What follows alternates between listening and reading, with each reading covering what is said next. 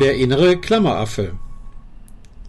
Heute spreche ich über Loslassen und Verändern. Ende des 19. Jahrhunderts war das, was wir heute unter Klammeraffe verstehen, noch nicht vertreten. Ein kleines A mit einem gegen den Uhrzeigersinn herumgedrehten Kringel machte dann zu Beginn des Internets und E-Mail-Zeitalters Weltkarriere und nistete sich mit Macht auch im deutschen Buchstabenbewusstsein ein. Computerfans und Internetbegeisterten ist das Ad der Klammeraffe längst bekannt.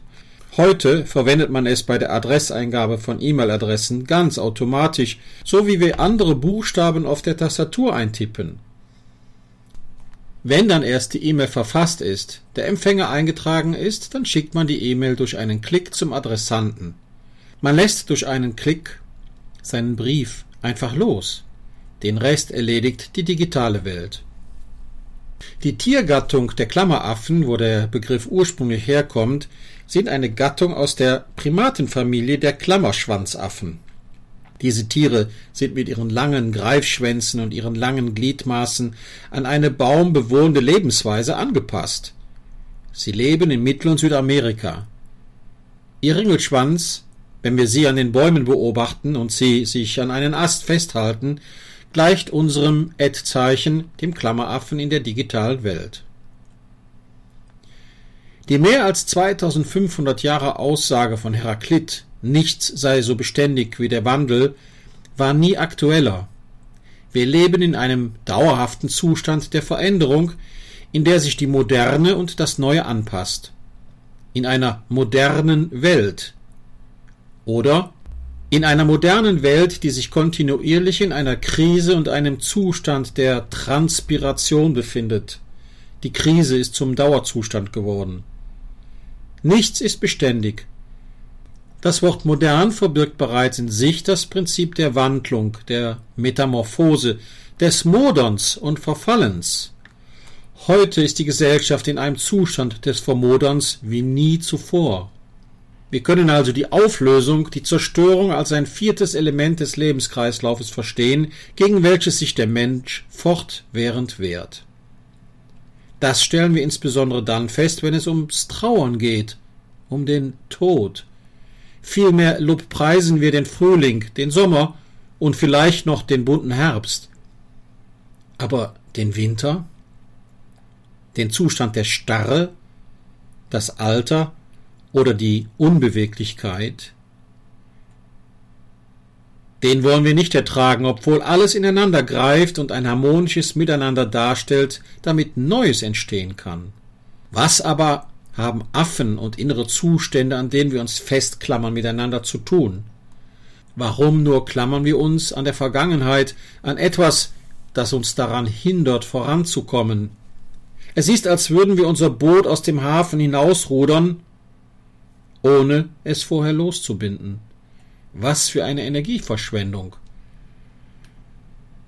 Wir können lernen, Überzeugungen loszulassen, die uns gefangen halten und im Gestern festhalten.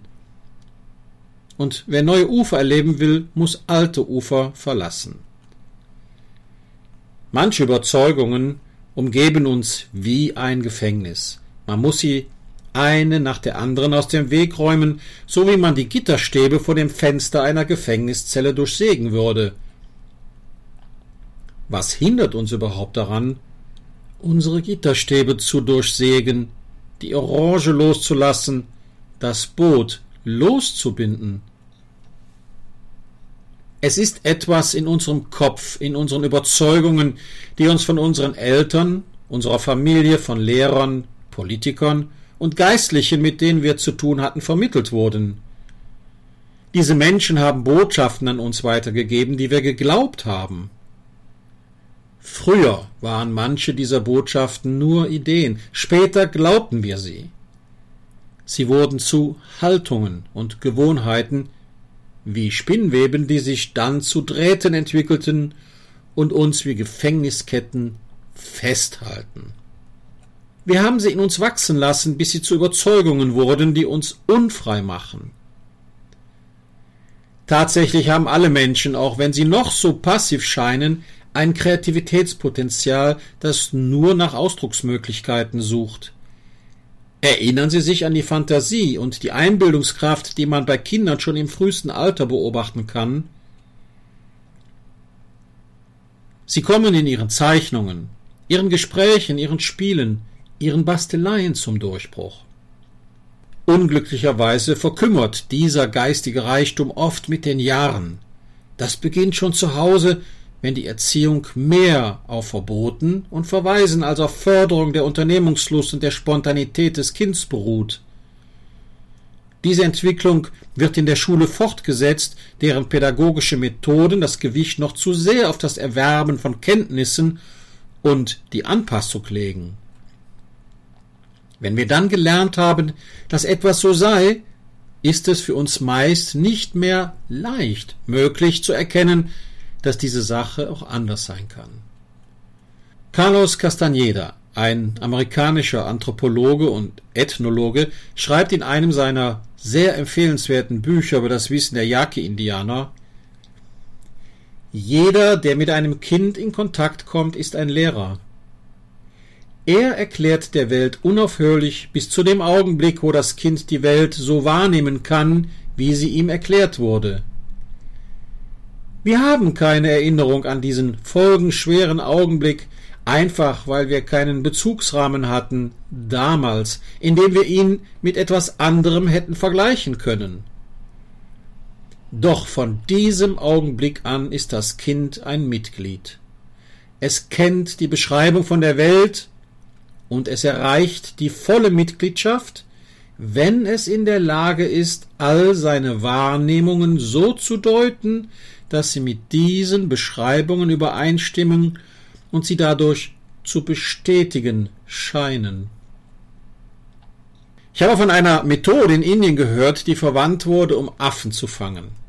Sie funktioniert folgendermaßen. Zunächst bohrt man ein Loch in eine Kokosnuss. Durch diese Öffnung hüllt man den Innenraum aus, so dass die Möglichkeit besteht, in der Frucht einen Köder für den Affen zu hinterlegen. Dabei kann es sich um ein einfaches Stückchen Kuchen oder eine andere Süßigkeit handeln, die die Affen mögen. Diese entsprechend präparierte Kokosnuss befestigt man nun mit einem Seil an einem Baum oder einem anderen festen Gegenstand. Damit ist die Falle vorbereitet. Die neugierigen Affen wittern den Köder und folgen ihrem Trieb. Sie finden die Kokosnuss und lassen ihre Pfote in die Öffnung gleiten. Dort ertasten sie den Köder und umklammern ihn mit ihren Fingern. Auf diese Art und Weise fangen sie sich selbst, denn die Faust, die sie nun automatisch bilden, erlaubt es ihnen nicht mehr, die Pfote aus der Kokosnuss zu ziehen. Wenn der Jäger kommt, werden sie zur leichten Beute. Damit wäre es so einfach für den Affen, sich zu befreien. Alles, was er tun müsste, wäre den begehrten Köder loszulassen. Dann könnte er seine Pfote problemlos aus dem Gefängnis ziehen. Viele Affen kommen nicht auf diese Idee. Stattdessen zappeln sie wie wild mit der Pfote und der Kokosnuss herum. Sie drehen und wenden, sie schreien und jammern und all das führt nicht dazu, dass sie sich wieder befreien können. Es gibt nur einen Weg in die Freiheit. Loslassen. Ich erzähle diese Geschichte hier, weil sie sich gut als Metapher für den Zustand vieler Menschen eignet, die sich in Angst und Unsicherheit hineinsteigern. Der Hintergrund dieser Belastung ist oft der Anspruch, bestimmten Anforderungen von sich oder anderen zu genügen. Wobei es nicht ausreicht, sich zu wünschen, dass man eine gute Lösung erbringt oder einen positiven Eindruck hinterlässt. Die Forderung erhält schnell einen absoluten Charakter, der Ängstliche redet sich ein, dass er eine bestimmte berufliche Anerkennung bekommen muss, dass sein Partner Zuneigung in bestimmter Form zeigen muss oder schließlich, dass er angstfrei und selbstbewusst agieren muss. Das Muss in seiner vielfältigen Ausgestaltung ist die Kokosnuss des Unsicheren. Der Affe begibt sich freiwillig in die Falle, aus der es keinen Ausweg gibt, solange der absolute Anspruch aufrechterhalten wird. Der unbedingte Wille und die hohen Anstrengungen, die investiert werden, erschöpfen nur und führen zu psychosomatischen Beschwerden und Burnout. Dabei handelt es sich, wie gesagt, um eine frei gewählte Alternativlosigkeit, die diese Enge hervorruft. Etymologisch betrachtet bedeutet Angst ja Enge und eingesperrt sein. Der Unsichere manövriert sich durch sein Denken in eine Situation ohne Ausweg, wenn er verlangt, dass etwas sein muss, was aus welchen Gründen auch immer eben nicht ist. Die Lösung und Freiheit kann tatsächlich nur darin bestehen, diese selbstkonstruierten Zwänge loszulassen und sich über alternativen Gedanken zu machen. Sobald es gelingt, auf den absoluten Anspruch zu pfeifen und neue Ansätze und Ideen diskutiert werden, erweitert sich der Spielraum und die Angst verschwindet. Sicherheit und Selbstvertrauen erwachsen aus Freiheit. Versuchen Sie bitte einmal folgende Übung zu machen. Suchen Sie einen ruhigen und bequemen Ort. Legen Sie einen Stift und ein weißes Papier vor sich hin. Zeichnen Sie dann einen großen Kreis auf das Papier. Stellen Sie sich diesen Kreis wie eine Kokosnuss vor. Schreiben Sie alle Dinge, die Sie belasten und unter Druck setzen, in die Mitte dieses Kreises. Lassen Sie sich Zeit. Schneiden Sie den Kreis ganz bewusst auf, wenn Sie fertig sind. Fühlen Sie sich vielleicht wie der Affe? Lassen Sie den Kreis los. Fühlen Sie sich jetzt wie ein Mensch? Akzeptieren Sie das Gefühl in Ihrem Körper. Lassen Sie es los, was Sie eben noch in Ihrem Kreis aufgeschrieben hatten. Fühlen Sie das Gefühl mit Fürsorge, Güte und Akzeptanz. So gut Sie können, öffnen Sie sich für das Gefühl der Freiheit.